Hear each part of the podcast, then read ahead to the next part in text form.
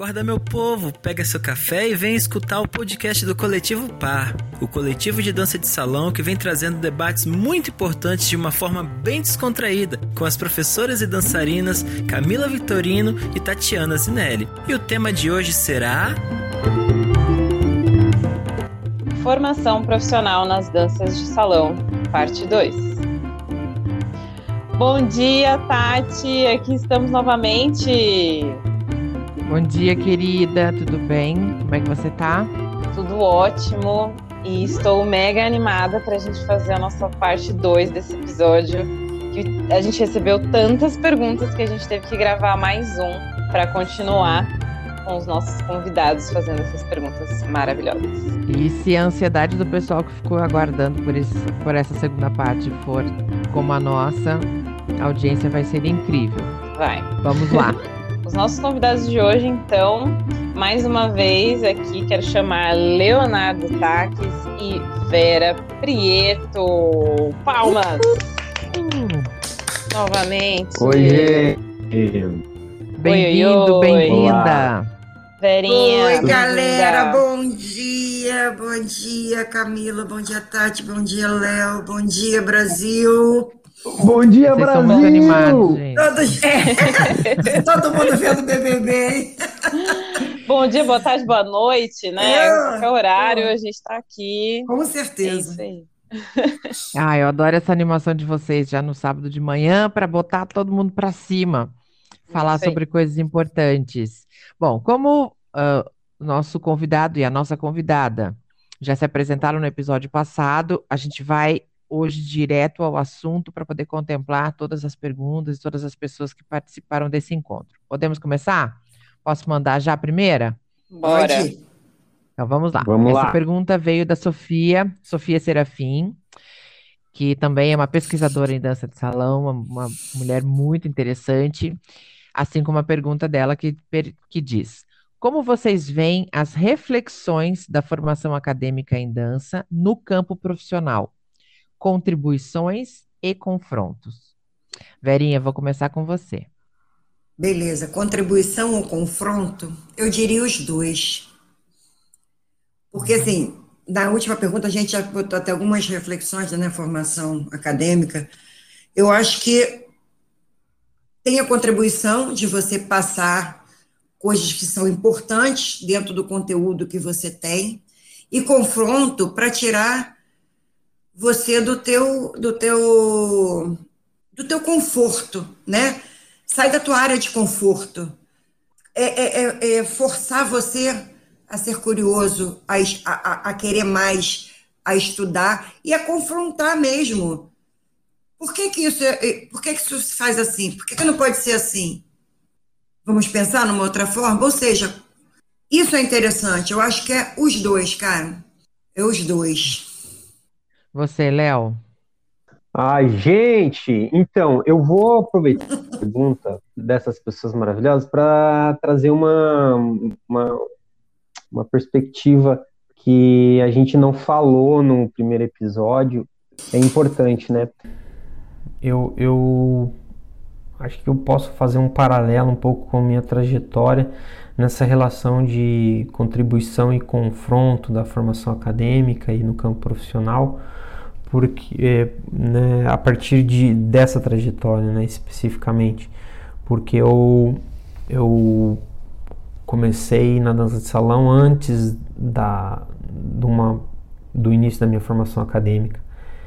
E estando, né, dançando e estando envolvido ali como um pré-adolescente com a dança de salão, eu tive um privilégio, por exemplo, uma contribuição, eu acho, que foi de uma da minha uma das minhas professoras. é, eu venho também da dança folclórica, com uma raiz muito europeia, no caso da colonização polonesa aqui no Paraná, aqui em Curitiba, então tem uma, uma ligação forte com, a, com as danças clássicas, né, por exemplo. Então eu fiz balé clássico antes e junto com a dança de salão em função do folclore. E uma das minhas, uma dessas professoras, é, ela que contribuiu no sentido, você sabia que existe curso superior em dança? Então foi uma, uma eu fazia dança de salão, né, não, ainda não pensando e não me sentindo confortável na, nessa ideia de seguir uma carreira e, e me dedicar profissionalmente. E houve essa contribuição, né? E eu fui atrás do curso, fui atrás da, da, da, do curso de dança, né? Que temos a universidade aqui, da qual eu me formei. E foi super mágico, assim, mágico. Foi super incrível é, poder estar dentro de um curso de graduação em dança no ensino superior e estando na dança de salão porque né, há um abre-se inúmeras possibilidades. Né? Eu tive vários, na verdade, a dança de salão me excluiu porque eu estava no ensino superior de dança, né? Então foi sempre uma um confronto com algumas limitações que a dança de salão tem enquanto é, organização social e, e, e várias questões. E então, por exemplo, isso é um exemplo. Aí depois que eu me formei, eu fiquei um tempão longe da academia trabalhando com dança de salão é, em academias particulares, é, em projetos, dançando em companhia. Aí eu voltei, também estava um pouco incomodado, assim, eu voltei para a academia e fiz uma especialização. Especificamente, né, isso é, eu acho bastante relevante, né, a gente está falando de formação e profissionalização, né? É o primeiro curso de é, especialização com foco na dança de salão, né? Eu fiz, voltei para estudar com foco na dança de salão e foi maravilhoso também. Aí fiquei mais um tempão é, na praxis aí, usando esses conhecimentos, esses atravessamentos, é, confrontando, né? essa ideia do acadêmico que eu falei lá no começo, né, tentando de alguma maneira aproximar é, os conhecimentos que a gente tem e com, com a dança de salão e academia, né? E depois, e depois fiquei um, mais um tempo também e agora eu estou vi, vivenciando nesse momento a finalização do mestrado, né? É, e o meu tema específico está é, tá dentro do universo da dança de salão. Então, é, para mim é só a contribuição e o confronto, acho que um pouco está na, na fala da, da Vera, é nesse lugar de nos deslocar do, da, da zona de conforto, né? Que se a gente pensar é, como os profissionais é, de antigamente ou os que estão há muito tempo é, estarem de alguma maneira estagnados, é, o confronto está nisso, né? O conhecimento faz com que a gente é, se mexa, né? É, e para mim, para mim especificamente, eu tenho isso meio que como uma prática diária da vida, de de estar tá sempre incomodado com alguma coisa para correr atrás e para fazer a investigação e, e me deslocar, né? Fazer o deslocamento.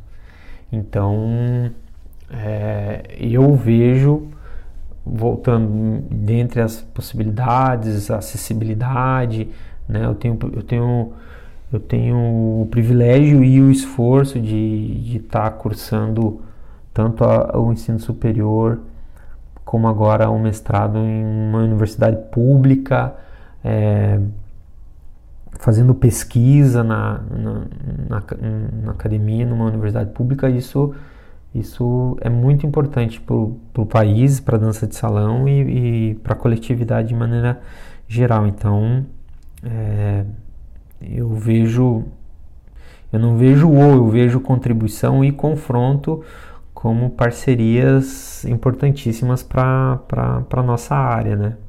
Isso, acho que é, pode ser redundante falar, mas é visando o, o bem-estar coletivo, né? Não individual do profissional Leonardo, mas é da, da, da classe, né? Do, do, do, campo profissional, como você fala.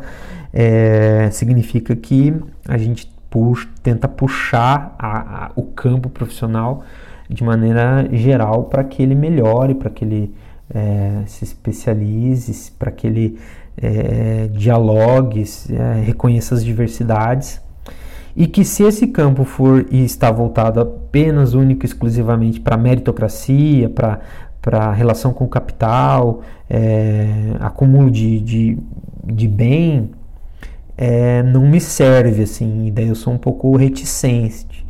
Então tem, tem que também pensar sobre isso. E eu fico sempre, como um exercício próprio, como tudo que eu já venho fazendo, e nesse lugar da academia de fazer uma devolutiva, né? Fazer uma devolução para a comunidade, é, porque é assim que eu, que eu compreendo a nossa vida social, né? De, de maneira coletiva. Olha, se a dança não se profissionalizar, se a gente não se unir, vai ficar muito difícil. Eles vão cada vez exigir mais e dar menos em troca. E a gente tem que valorizar o nosso passe, porque a gente estuda muito, muito, para chegar ao nível que a gente chega. A próxima pergunta, então, é do Marlisson Barbosa, também é seguidor aqui do coletivo e contribui bastante aqui com os, os nossos temas. Ele pergunta o seguinte: como decolonizar o ensino de dança de salão nos contextos formais e não formais também? Eixa, Brasila, esse é meu amigo. Esse é barril dobrado. Esse é Paraíba, Brasil. ah, esse assunto, essa pergunta é muito legal. Que bom. É, queria agradecer o Marlison Barbosa é, e para você que nos ouve, é, acompanha a produção desse colega, amigo, que eu tive o privilégio e, o, e, e a sorte aí dos encontros da, da vida conhecê-lo nesse, nesse tran transcorrer pandêmico aí, é um colega que acabou de é, concluir seu mestrado também e é, tem um grande carinho e, e afeição pela, pela produção. Então, quando a gente fala de decolonizar o ensino da dança de salão no, no, nos contextos formais e não formais, né, o como, eu queria antes de, de propor alguns caminhos desse como é, contextualizar para quem está nos ouvindo e talvez para que não, quem não esteja atento a essa relação é, colonial e decolonial, né? Então, para a gente decolonizar, a gente precisa entender que sim, a dança de salão no Brasil é, um, é uma, uma relação, tem uma relação colonial, a gente responde a, a, ao entendimento da prática como colônia. Então, se a gente considerar, lembrando historicamente que nós fomos colônia portuguesa, por muito tempo, né, e todas as, as atrocidades que, que esse período é, é, provoca na nossa sociedade, nos nossos povos originários, a gente vai começa a entender que o nosso pensamento e a nossa prática ainda é de um de um país colonizado. E a dança de salão é, não é uma, uma exceção nessa, nessa lógica. Então, grande parte, se não toda, a dança de salão, é, seja informal ou informal, ela, ela passa por essa relação. E aí, aproveitando aqui a presença da Verinha, que é do Rio de Janeiro, a gente tem que lembrar que a, colo a colônia brasileira recebeu o império no Rio de Janeiro, né? A, a coroa portuguesa se deslocou para cá e essa prática dessa ideia de salões vem desde esse período, né? Os grandes salões da aristocracia, os, os salões é, que foram se transformando ao longo do tempo e isso a gente tem uma, uma presença quase que em todos os estados dos clubes, né, das agremiações que, que já hoje em 2021 já, já se transformaram ou pela especulação imobiliária, ou pelas condições, ou pela, pelo, pela modificação, pela dinâmica cultural da prática da dança de salão, é, a gente não tem mais esses grandes salões. Mas a ideia ainda está muito presente nas práticas. Então, esse salão é, se refere a esses salões da aristocracia. dessas agremiações que viraram clubes, que depois viraram casas de shows e, e é nessa dinâmica, né? Ou deixaram de existir grande parte. É, é, então, para a gente decoloniar esse pensamento, é fundamental que a gente não, não perca de, de vista e tenha a percepção de que é, eu ter camarote, eu ter mesa de pista, eu ter é, lugares é, especiais para determinadas pessoas, isso é uma relação totalmente colonial e a dança de salão pratica, opera nessa lógica. Então, se a gente pensar decolonial, a gente tem que é, também lembrar que as danças, e eu já falei isso muitas vezes e repito aqui, as danças, para mim, elas danças de salão, já nesse nome já já não tá, a gente tem que repensar já aí, né? É, eu, eu sempre falo, né? É, as ditas danças populares de salão. Poderíamos começar refletindo sobre isso, né? Visto que a apropriação cultural é um processo dinâmico e presente na, em, na vida e social e cultural. Contudo, a, a, a dança de salão, essa tradicional, ela se apropria das danças populares.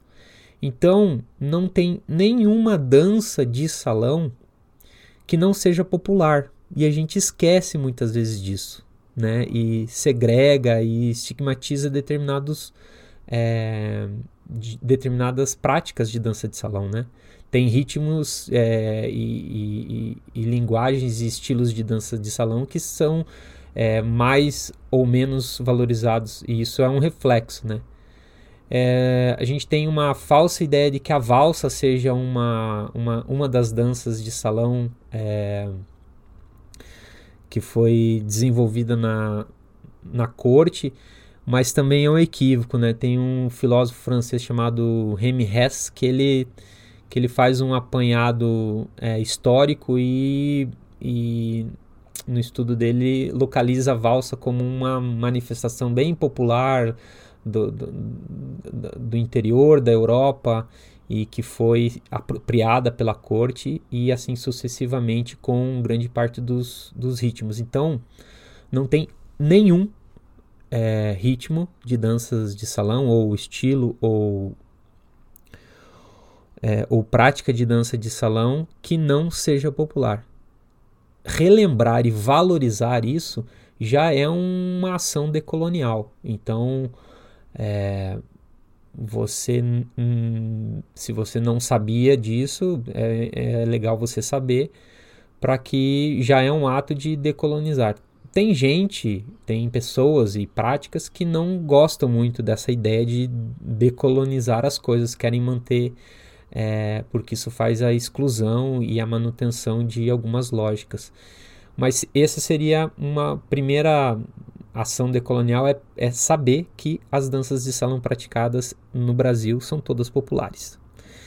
E especificamente é lembrar que o encontro social dessas práticas, ela ela foi sendo nichada, né, que é uma palavra agora do mercado, foi foi nichada, né? E isso não é muito bom para a própria lógica da dança de salão, que é do encontro. Então, se nós nos nos nichamos em grupos específicos que dança só bolero, dança só zouk, dança só samba, dança só tango, a gente vai segregando, a gente vai, vai limitando. Isso não é legal, né? É, a, processos é, decolonizadores é, partem principalmente de resgatar essa diversidade da qual nós somos compostos enquanto sociedade brasileira. E aí vamos para um número de questões que nós já falamos aqui sobre o capitalismo, sobre o patriarcado, sobre estratégias de manutenção dessas lógicas então, é, para mim seria isso. O, lembrarmos que as danças de salão ditas popular, as danças de salão é, são populares e então é, esse assunto é muito muito vasto, mas eu acho que é acho que por, por hora para esse momento fica além de a gente reforçar a, a, o entendimento de que as nossas danças populares ditas de salão são todas populares e valorizar esse conhecimento, esses saberes dos quais não estão na, nas academias ou, ou, no ensino formal, né? Isso também é muito, muito importante a gente valorizar, né? A sistematização, é, em parte, é um processo colonizador. É, a gente tem que mediar essas relações para que a gente possa é, não invalidar, né? Que também é uma coisa que, que é uma prática também. Então, valorizar essas, essas figuras, essas pessoas, essas, essas histórias que, que estabeleceram-se ao longo do tempo. É, que hoje a gente vai numa academia ou vai numa escola ou faz um curso especificamente é, essa, esse lugar ele veio desse lugar popular, desse lugar empírico, da, da, do fazer artístico, do fazer cultural. É, então, não esquecer disso já é um. Acho que já é uma boa para a gente pensar processos decoloniz, decolonizadores do, do ensino da dança, né? Então, é isso. Brigadão. Essa, essa foi boa. Maravilhoso. O que falar depois disso? Nossa! Eu até, até ontem que estava conversando com, com a Tati sobre isso, eu achei até bem importante. Realmente, a gente tem que. Só, só fortalecendo o que o Léo falou, que eu acho que ele foi muito bem, ele fez muito, essa colocação muito boa, né? A gente deixar aquela formação europeia, né, e dar mais valor ao nosso popular, à nossa dança popular, e olhar mais para isso, porque a gente veio, né, de toda uma história que foi, foi colocada para botar a dança dentro de um salão para a elite europeia. E esquecemos que os guetos, as, as favelas, outras coisas funcionavam, entendeu? Então, assim, Léo, você colocou muito bem, não tem nem muito o que falar. Marlisson, sua pergunta foi profunda. Eu adorei. Tô arrepiada. Uhum. Eu fiquei até sem é, palavra agora. É. Léo, quero muito conversar com você em off, hein?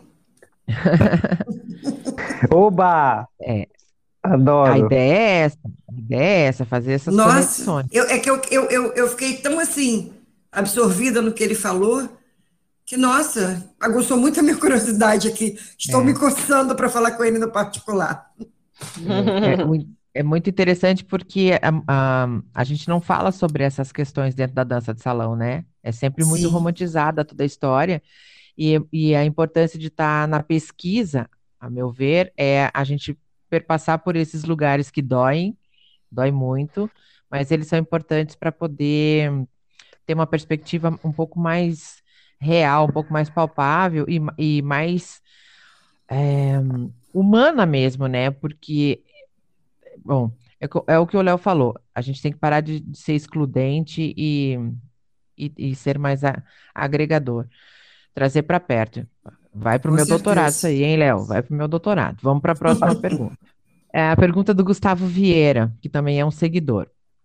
É, danças no lugar de um ensino formal quais habilidades competem à educação física e quais habilidades competem às artes. Eu queria aproveitar a formação da Verinha em educação física e a formação do Léo no campo das artes, que cada um cada um no seu quadrado respondesse. O que vocês acham? Acho ótimo. Então, bora, Vera, começa contigo. Bom, vamos lá. Gustavo, obrigada pela pergunta, Gustavo Vieira. Bom, eu vou falar no que a educação física me habilitou em alguns momentos da dança que eu acho que são importantes, né?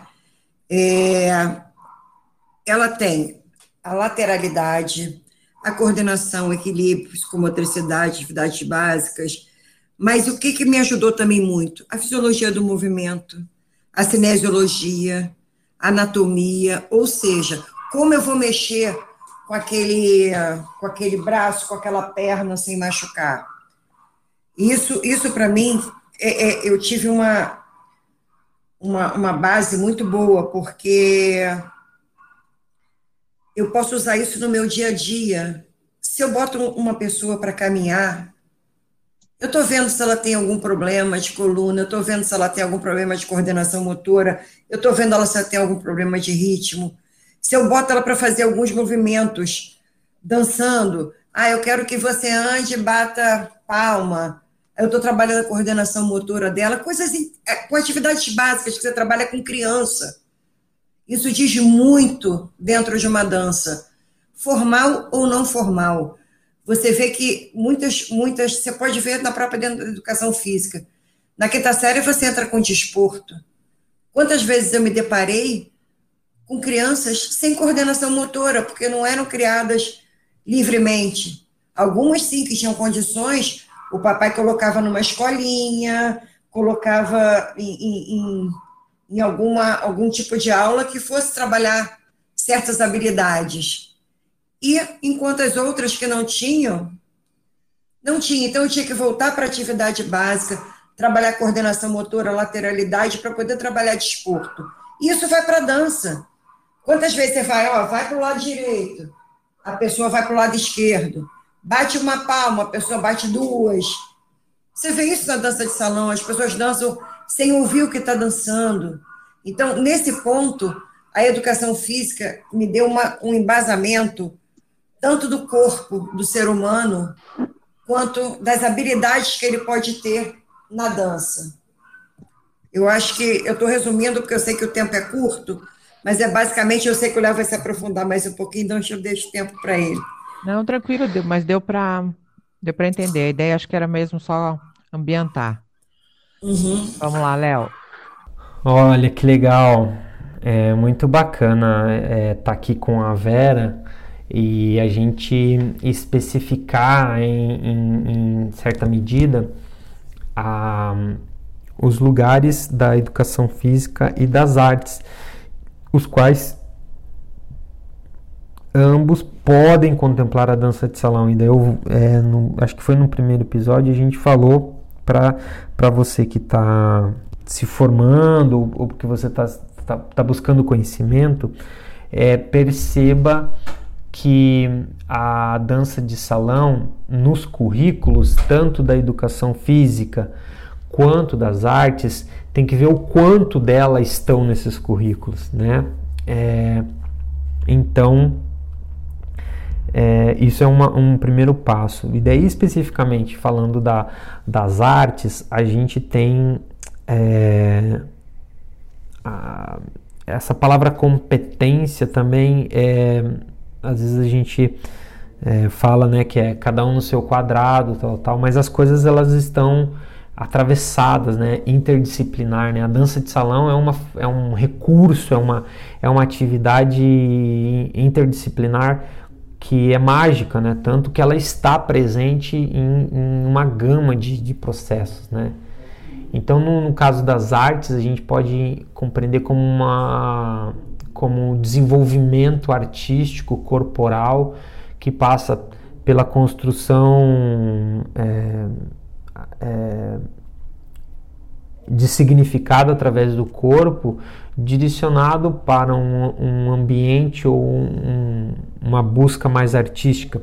E a gente tem que cuidar muito também com a ideia da performance, que às vezes a dança de salão chega num grau de performance que é quase como um esporte, né?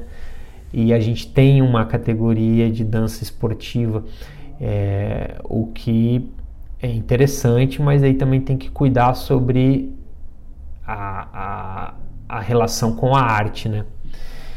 Então, a minha formação, falando especificamente dela, que, que, que tem uma, uma história ligada diretamente com, com as artes, eu, a gente tem é, no nosso curso, como a Veninha comentou também, é, o, a relação com conhecimento e a percepção do corpo, é, do, da, sua, da, da, sua funcionalidade para né, a gente se relacionar da melhor maneira possível, mas principalmente de que a arte, diferente talvez de, de outras linguagens, ela, ela não tem que nada, né? Ela proporciona caminhos, possibilidades, né? A gente tende a querer conceituar ou descobrir a função, né, que isso está muito ligado com o sistema educacional que a gente herdou também, né, e a gente esque esquece que a arte possibilita, né,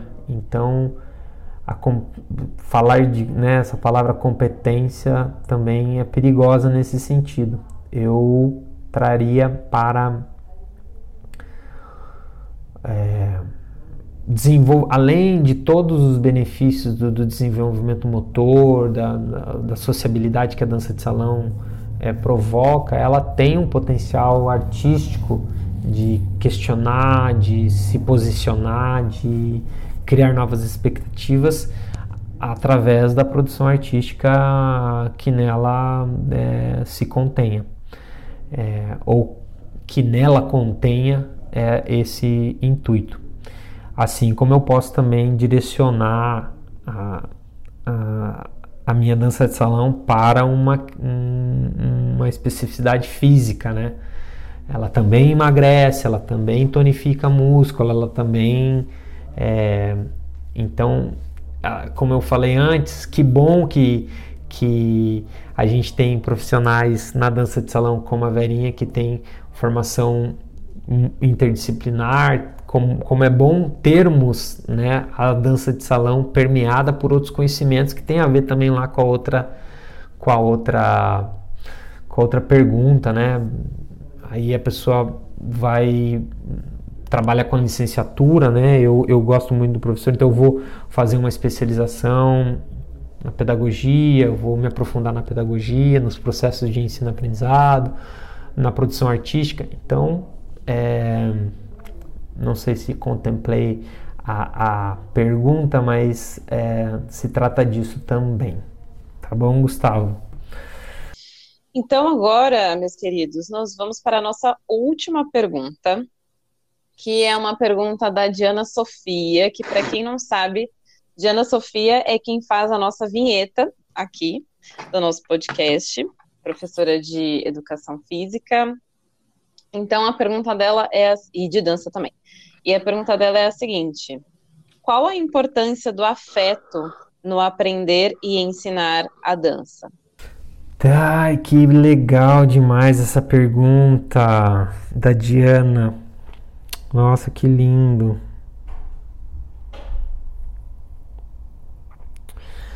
Olha, eu acho que respondendo a tua pergunta, assim, talvez diretamente, se não houver afeto, para mim, no meu caso, né, ele já não existe, não está não tá acontecendo, né, a, o, o processo de ensino-aprendizado em qualquer área. É, mas também eu queria é, também apontar para essa relação do afeto que às vezes ela está relacionada com um conceito muito romantizado é, e próximo da afetividade, da relação das emoções, da, dos sentimentos e das sensações. É, sim, está também, mas a gente pensar também é, o, o, o afeto daquilo que nos afeta, né, nos atravessa. E pensando dessa, dessa perspectiva também, é, é um outro lugar também, né? Aquilo que não nos afeta, né? Que, que não que, que parece que você fica apático, né? Que você fica é, eu estou fazendo um, um, gesto com a mão e com o rosto, né? Mas não dá para ver, mas que você fica assim, é, tipo, não é nada, né? Não é, não é nem sim, nem não é, é nanã. Então, esse tipo de, de, não acontece, porque você não é afetado por nada. E eu já venho é, pensando né, como que a gente pode afetar, né, sabendo disso, de maneira positiva, né?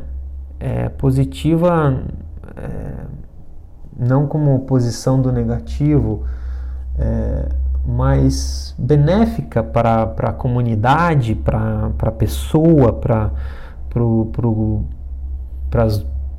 todo tipo de pessoa, para todas, para todes, para todo mundo que, que se aproxime da dança de salão e queira aprender, que passa pelo reconhecimento de si, do seu corpo, né?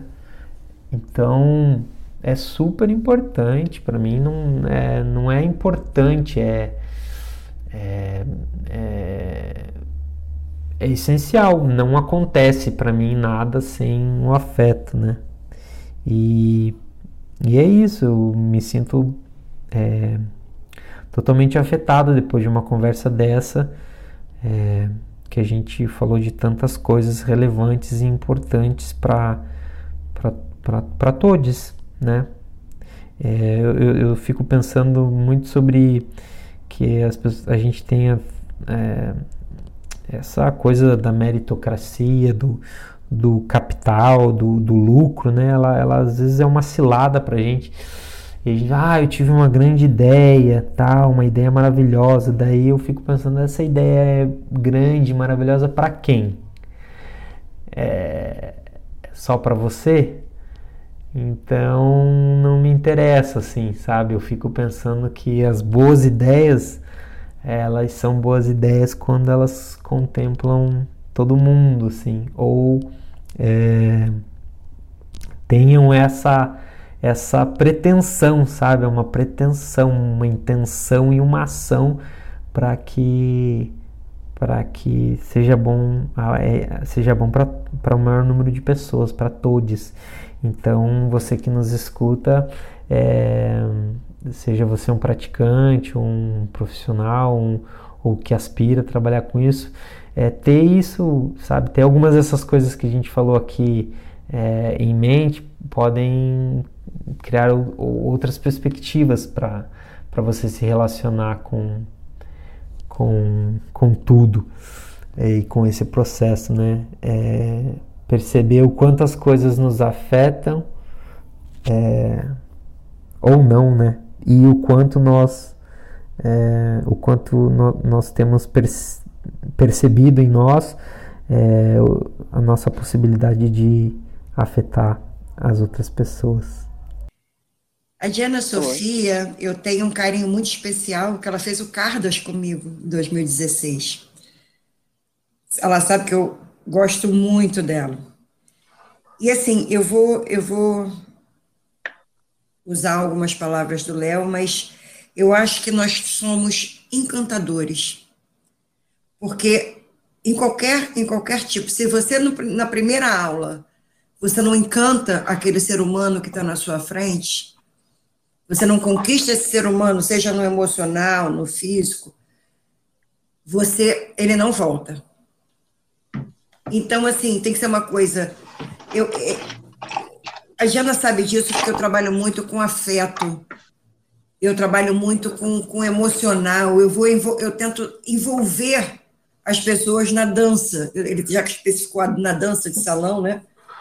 realmente ela falou tudo. Se, aquela, se na primeira aula aquela pessoa não, eu não consigo ter um afeto, uma ligação com aquela pessoa, seja no emocional, seja no físico, seja como for, eu não consigo ficar naquela aula.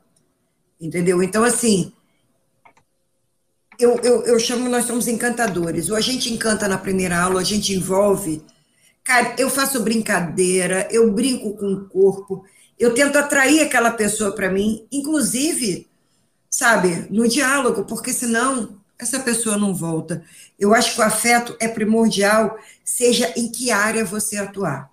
Principalmente na dança de salão, que você trabalha muito mais o emocional do que o racional. É isso.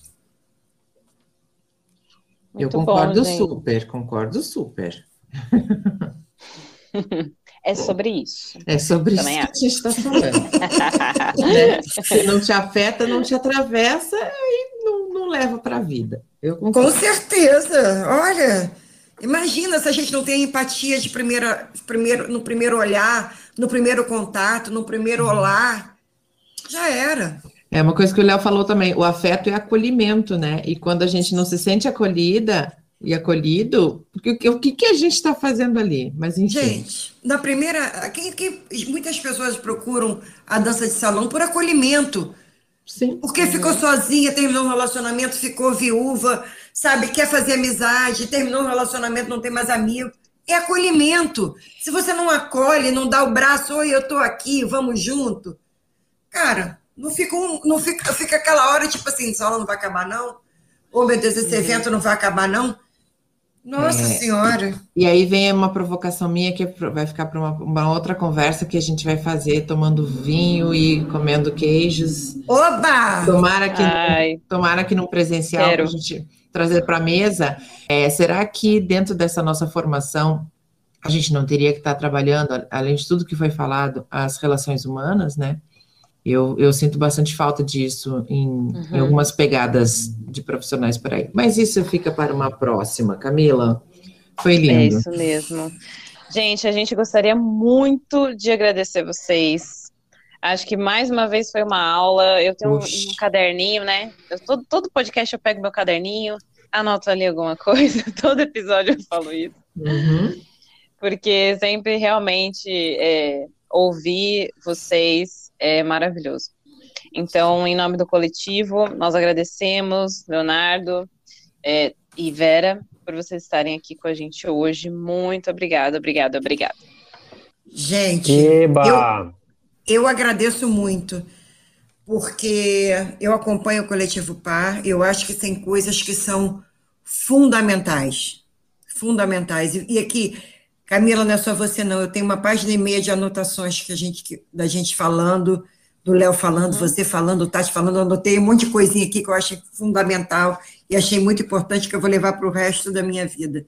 Muito obrigada às perguntas, quem, pode, quem perdeu o seu tempo para fazer uma pergunta.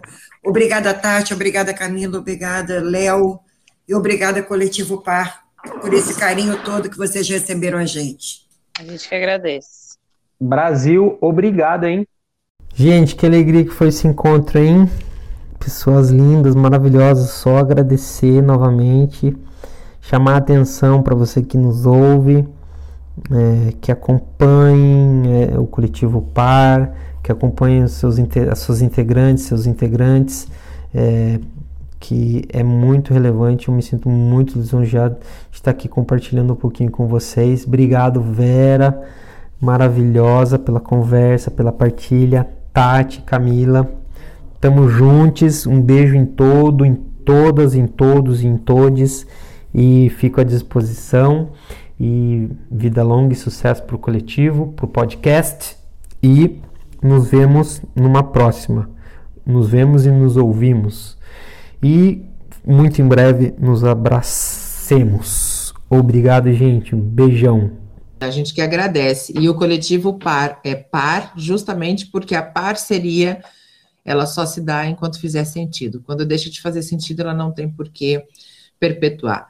Então, que faça sentido é, enquanto for possível e que a gente possa estar juntos e juntas e juntos é, pelo máximo tempo que nos for permitido e enquanto fizer sentido. Um beijo, muito obrigada.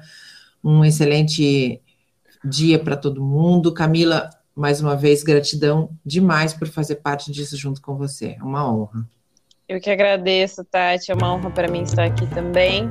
Um beijo a todos, obrigada a todos os nossos acompanhadores, né? Que eu gostei muito dessa palavra que o Léo utilizou.